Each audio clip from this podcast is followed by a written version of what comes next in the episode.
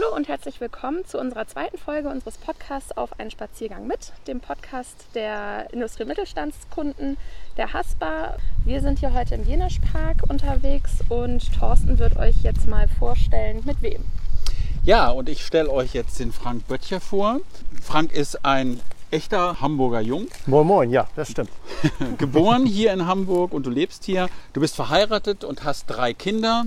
Deine große Leidenschaft ist das Wetter und die Schneekatastrophe 1979 hat dich, glaube ich, inspiriert. Und seitdem ist die Meteorologie das, was sich wie ein roter Faden durch dein Leben zieht. Du bist aber auch Kaufmann und Journalist.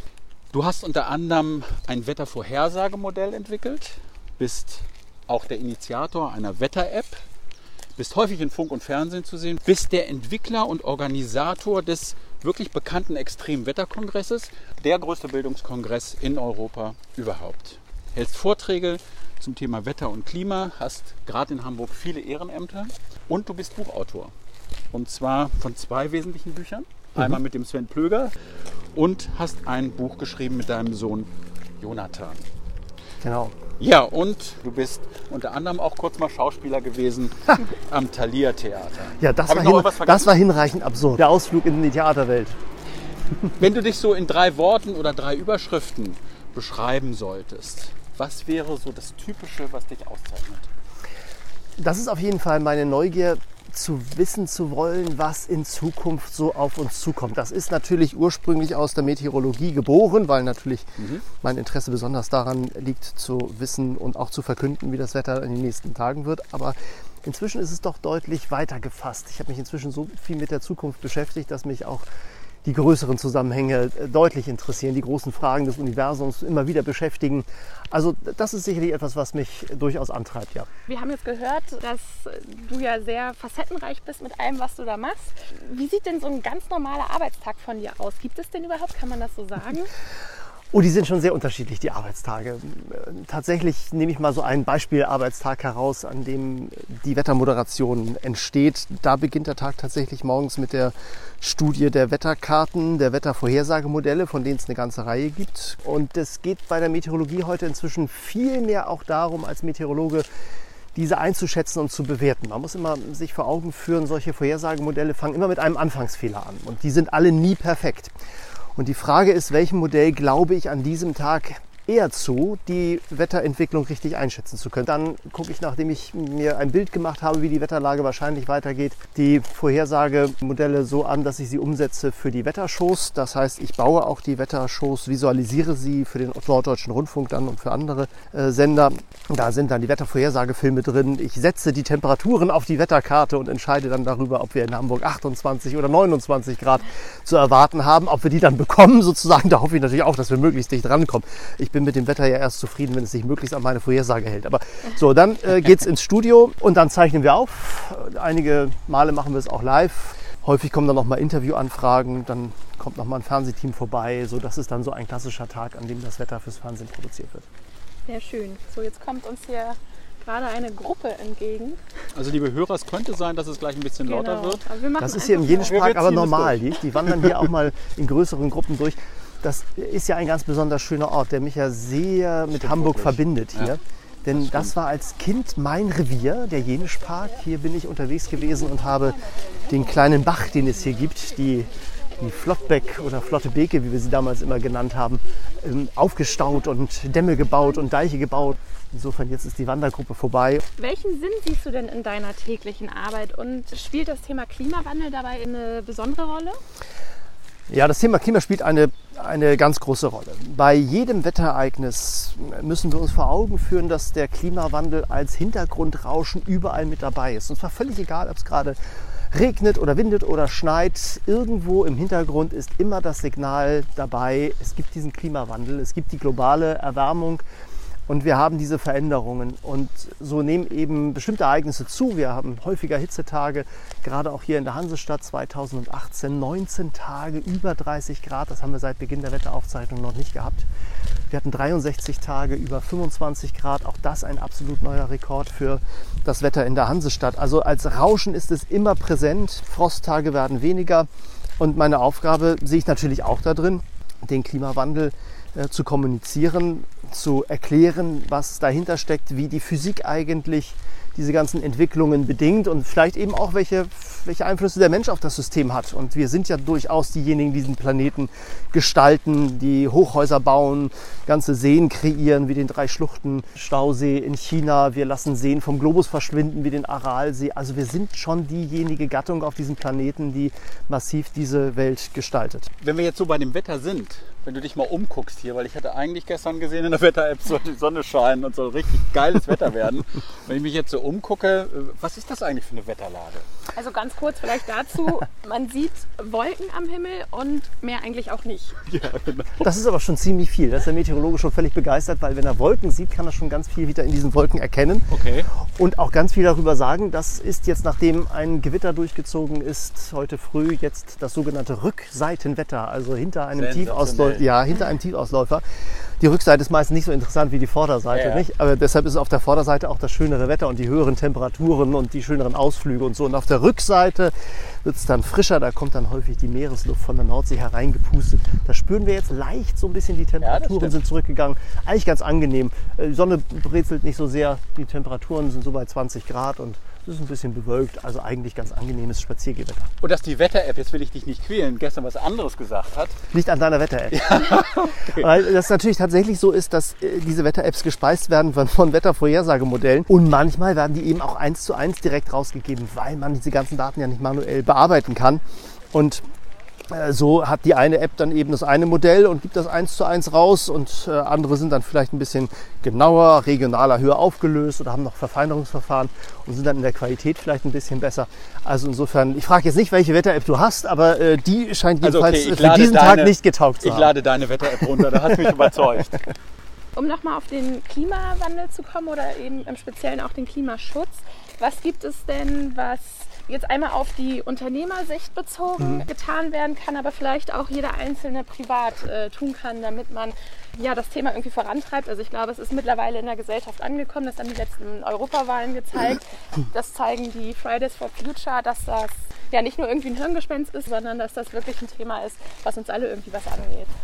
Ja, das ist ein ganz wichtiger Punkt. Und ich merke auch, und das spüre ich auch bei Vorträgen, dass sich da an, in allen Bereichen der Gesellschaft eine ganze Menge tut. Ich halte ja auch viele Vorträge vor Verbänden, vor Vorständen, auch von großen Konzernen. Und da ist auch die Erkenntnis da, wir müssen viel stärker in Kreislaufen denken, wir müssen viel stärker nachhaltig herangehen an die Produkte, die wir entwickeln. Wir sollten ein Unternehmen nicht mehr nur denken mit dem Beginn beim Einkauf und mit dem Schlussakkord an der Kasse, sondern da ist eine, ein größeres Netzwerk viel wichtiger. Das heißt eben auch mal mit dem anderen Unternehmen zu sprechen, wo kommt denn eigentlich die Ware her, wo geht denn die Ware eigentlich hin, wie kann ich aus einem Produkt, das ich kreiert habe, dann wieder Rohstoffe machen, die für etwas anderes nutzbar sind.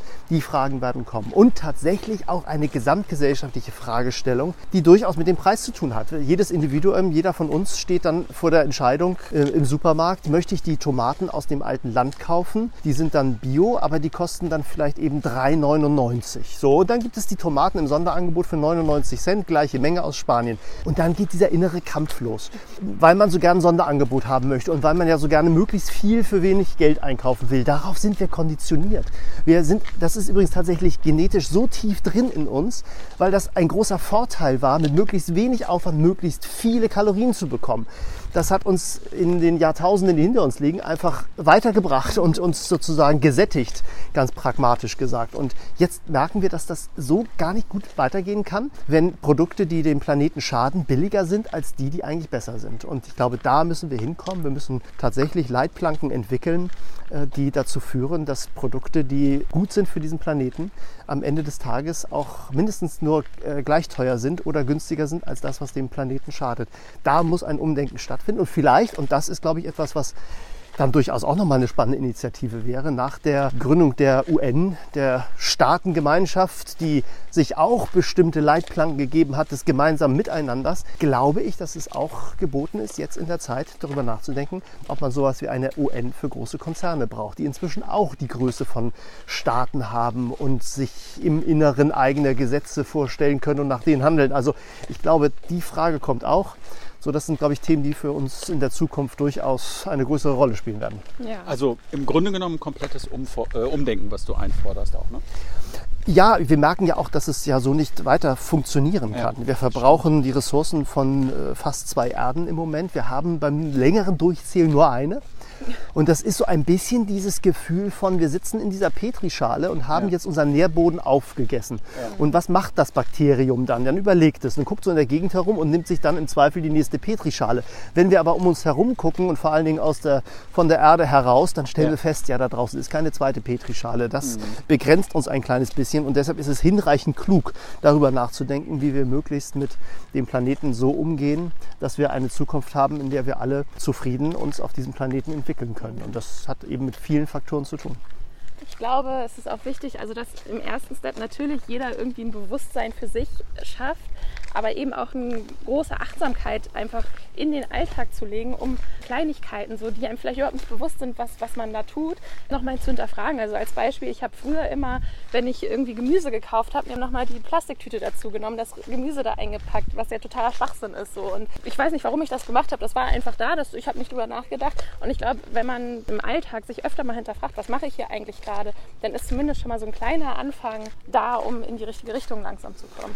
Absolut. Und trotzdem sind wir alle widersprüchliche Wesen. Auch bei mir selbst ist das ja so, dass ich ja auch nicht fehlerfrei bin, sondern ja, ich fahre auch einen Diesel, der ist CO2-neutral zertifiziert. Also sozusagen hat er eigentlich auf dem Papier keine Emissionen. Trotzdem fahre ich den und trotzdem produziert er natürlich irgendwelche Emissionen. Und trotzdem wäre es natürlich noch besser, ich würde was ganz anderes fahren. Am liebsten hätte ich natürlich ein Wasserstofffahrzeug.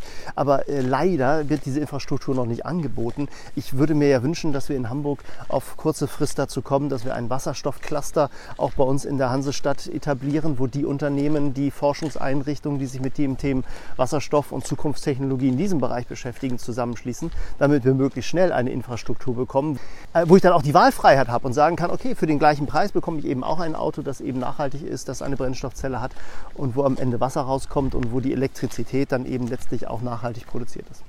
Ich würde gerne das Themenfeld nochmal wechseln. Ich würde mal über Werte sprechen. Was sind die Werte, die du beruflich und privat vertrittst? Ich glaube, dass einer der wichtigsten Punkte das Gespür für Kontinuität ist. Also ich bin kein großer Freund von schnellen, laufenden Wechseln. Ich brauche zwar immer wieder neue Anregungen, das finde ich immer wichtig und großartig, aber es ist schon so, dass, dass der rote Faden sich darauf verlassen muss, dass da Kontinuität im Leben, im Geschäftsleben und bei den Themenfeldern ist, äh, die ich kreiere. Also wenn ich Teams zusammenstelle, dann schaue ich schon immer darauf, passen die eigentlich so zusammen, dass die auch eine lange Reise miteinander durchhalten könnten. Also kann man mit denen zur Not, also wenn es wirklich hart auf hart kommt, äh, sich auch in ein Boot setzen und äh, nach England paddeln, um dann die Engländer davon zu überzeugen, dass sie doch in der EU bleiben. Dass also Kontinuität um mich herum äh, entsteht, das ist etwas, was sicherlich auch als Impuls mit dem Alter durchaus gewachsen ist. Also früher war der Drang größer, nochmal alles umzuschmeißen und nochmal alles zu verändern.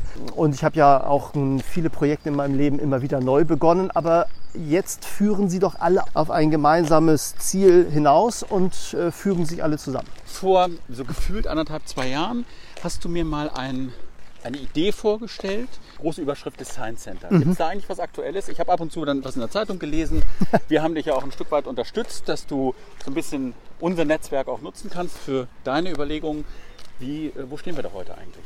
Ja, das ist ganz großartig, dass, äh, dass da auch die Hamburger Sparkasse als Partner sich mit eingebracht hat und auch unterstützend wirkt. Am Ende des Tages glaube ich nämlich, dass nur wenn wir das gemeinsam mit vielen, vielen starken Kräften in Hamburg auch wirklich wollen, dann wird sich das auch äh, realisieren am Ende des Tages. Ja, ich habe mich stark eingesetzt äh, als Initiator für das Projekt Science Center und das tue ich jetzt und das tue ich auch weiterhin. Und tatsächlich bin ich weiterhin fest davon überzeugt, wir werden am Ende des Tages in Hamburg eine der innovativsten Einrichtungen haben, um Wissen der Gesellschaft zur Verfügung zu stellen. Das hat auch etwas mit dem Standort Hamburg zu tun. Hamburg ist eine Stadt, die Menschen zusammenbringt. Wir sind eine Stadt des Handels. Wir sind eine Stadt, die nicht nur das Tor zur Welt hat, sondern die auch viele Menschen, die aus der Welt zu uns kommen, begeistert. Und das hat auch was mit Offenheit zu tun. Und die ist eben auch davon geprägt, dass sie durchaus an einigen Stellen ein bisschen als spröde bezeichnet wird, aber eben doch auch häufig als rational und nicht so stark emotional getrieben in irgendeine ideologische Richtung rennt. Und das hat viel auch mit Sachlichkeit zu tun. Und diese Sachlichkeit in der Gesellschaft fest zu verankern, weiter zu verstärken, transparent zu machen, hat etwas mit der Aufgabenstellung auch eines solchen Science Centers zu tun. Und eine solche Einrichtung für Hamburg schafft es eben auch, den Wissenschaftsstandort zu stärken, die Ergebnisse der Wissenschaft hier in Hamburg noch besser in die Gesellschaft hineinzutragen. Das ist jetzt schon stark und man kann es, glaube ich, dann noch, noch stärker bündeln. Es kann ein Schaufenster der Wissenschaft sein. Und wenn man das so macht, dass man wirklich alle Bildungsbürger, die viel von Themen Ahnung haben und viel diskutieren wollen, mitnimmt, genauso wie diejenigen, die vielleicht keinen guten Zugang haben zu guter mhm. Bildung oder auch den Themen, die dann eher ein bisschen fremd mit diesen Themen umgehen, sagen, das verstehe ich eigentlich nicht so richtig. Aber all diese Menschen davon zu begeistern, dass die Dinge dieser Welt zusammengehören und so von den Wellen des Ozeanes, die ich spüren kann, die ich sehen kann, die ich selber erleben kann, hinzukommen zu den Wellen der Akustik und zu merken, ach, das gehört zusammen, das sind ja auch Wellen, zu den Wellen des Lichtes und dann sogar zu den Wellen der Quantenphysik zu kommen und am Ende zu verstehen, wie dieses ganze Universum funktioniert und zusammengehört. Das, glaube ich, ist in Hamburg besser aufgehoben als irgendwo anders auf dieser Welt. Da stand eben ein Schild, ich weiß nicht, ob ihr es gesehen habt. Ähm, Herzenssache, das ist, das merkt man richtig, das ist deine Herzenssache, oder? Ja, absolut, oh. äh, absolut. Dafür, für dieses Thema brenne ich, weil ich tatsächlich auch strategisch für Hamburg davon überzeugt bin, äh, dass wir das äh, tatsächlich brauchen. Es wird eine große Bereicherung sein für die Schülerinnen und Schüler in dieser Stadt als außerschulischer Lernort. Es wird auch für äh, die Stadt ein hochqualitatives touristisches Angebot sein in einem Stadtteil vielleicht, wo jetzt auch schon Touristen sind, damit man nicht noch wieder andere neue Stadtteile mit weiteren Touristen in Anführungszeichen flutet. Also das muss ja alles auch gemeinsam ein bisschen organisch wachsen. Man kann ein Gebäude äh, kreieren und bauen, das eben nachhaltig ist, das eben recycelbar ist, wo man schon die Grundsätze von Cradle to Cradle, also von den Kreisläufen äh, berücksichtigt. Und wir haben die Möglichkeit, das jetzt zu machen. Der Klimawandel äh, ist etwas, was so drückend ist und uns zeigt, dass die Fragen der Zukunft so stark jetzt bearbeitet werden müssen, dass es, glaube ich, wichtiger denn je ist, sich eines solchen Themas anzunehmen und mit der Gesellschaft zusammen diese Fragen zu diskutieren, um gemeinsam zu Lösungen zu kommen. Ich komme noch mal zu einer ganz anderen Frage. Wenn du auf dein bisheriges Leben guckst, gibt es eine Krise, gibt es irgendeinen Wendepunkt in deinem Leben, wo du sagst, ab da habe ich noch mal ganz neu nachgedacht und was anders gemacht? Also so eine richtig tiefgreifende Krise hat es zum Glück, kann ich sagen, eigentlich nicht gegeben. Sicherlich, und das ist ja schon ganz wichtig, es kommt immer darauf an, dass man, wie man aufsteht und nicht, wie man hinfällt. Und natürlich hat es bei mir genauso wie in vielen anderen Leben auch mal Punkte gegeben, wo ich sagte, ja, das ist aber gerade mal nicht so richtig gut gelaufen oder das war jetzt nicht das, was ich mir vorgestellt habe oder ja. wo es nicht gepasst hat. Und da gab es dann eben auch mal die Wechsel, wo ich gesagt habe, okay, dann mache ich einfach auch noch mal was anderes. Und sicherlich bin ich jemand, der nicht auf dem Highway große Freude daran hat, von A nach B zu kommen. Im Leben sind doch die Nebenstraßen die deutlich interessanteren. Okay. Und da gibt es dann eigentlich keine richtigen Brüche, sondern es gibt dann einfach neue Wege, die sich aufzeigen. Und das ist eigentlich bei jedem dieser Punkte so, wo man dann mal sagt, okay, jetzt ist eigentlich interessant, geht es in die Richtung weiter oder in die Richtung weiter. Ähm, und wenn man dann so seine Umgebung betrachtet und schaut, wo ist der Pfad, wo ergibt sich ein interessanter Weg ähm, und den dann geht, dann äh, folgt man sozusagen auch am stärksten seiner inneren Stimme. Natürlich könnte ich sozusagen straight ahead von A nach B kommen und dann sitzt man da in irgendeiner wunderbaren äh, Position, aber das wäre dann nicht ich. Ich glaube, ich brauche immer auch diese Inspiration des Umfeldes und ein bisschen Wildnis um mich herum, mhm. äh, um die Dinge nach vorne zu bringen. Mein lieber Frank, wir kommen zum Ende unseres Podcasts. Erst nochmal an dieser Stelle vielen Dank, dass du dir die Zeit genommen hast, in deiner alten Heimat, dem Jenischpark, mit uns ein Stück weit zu wandern. Sehr gerne. Und ja, ich kann nur Danke sagen. Ja, auch von mir nochmal vielen Dank. Es waren wieder sehr interessante Einblicke und ich bin jedes Mal wieder ganz begeistert, was für tolle Kunden wir doch haben und interessant. Und man merkt einfach, dass du mit so viel Engagement auch bei der Sache bist und da tolle Ziele verfolgst. Und ja, liebe Hörer, wir hoffen, euch hat auch diese zweite Folge gefallen. Und ja, lasst gerne wieder ein Feedback da. Wir freuen uns immer über positive Rückmeldungen oder auch über Verbesserungsvorschläge. Und vielleicht, um schon mal so einen kleinen Ausblick zu geben auf die nächste Folge, die kommt. Das wird unsere Pilotfolge sein. Da habe ich das Interview zusammen mit Patrick geführt der auch bei uns im Team als Akquisiteur arbeitet. Und da haben wir dich, lieber Thorsten, interviewt zu deinen Werten und ähm, auch so ein bisschen, warum wir diesen Podcast überhaupt machen oder ins Leben gerufen haben. Und genau, das wird die nächste Folge sein, die ihr zu hören bekommt. Das sind noch ein bisschen andere technische Mittel auch, aber wir hoffen, euch gefällt die vielleicht auch dann. Bis zum nächsten Mal. Es war mir eine große Freude mit euch beiden. Vielen herzlichen Dank. Das lieb von dir. Vielen Dank. Tschüss. Tschüss.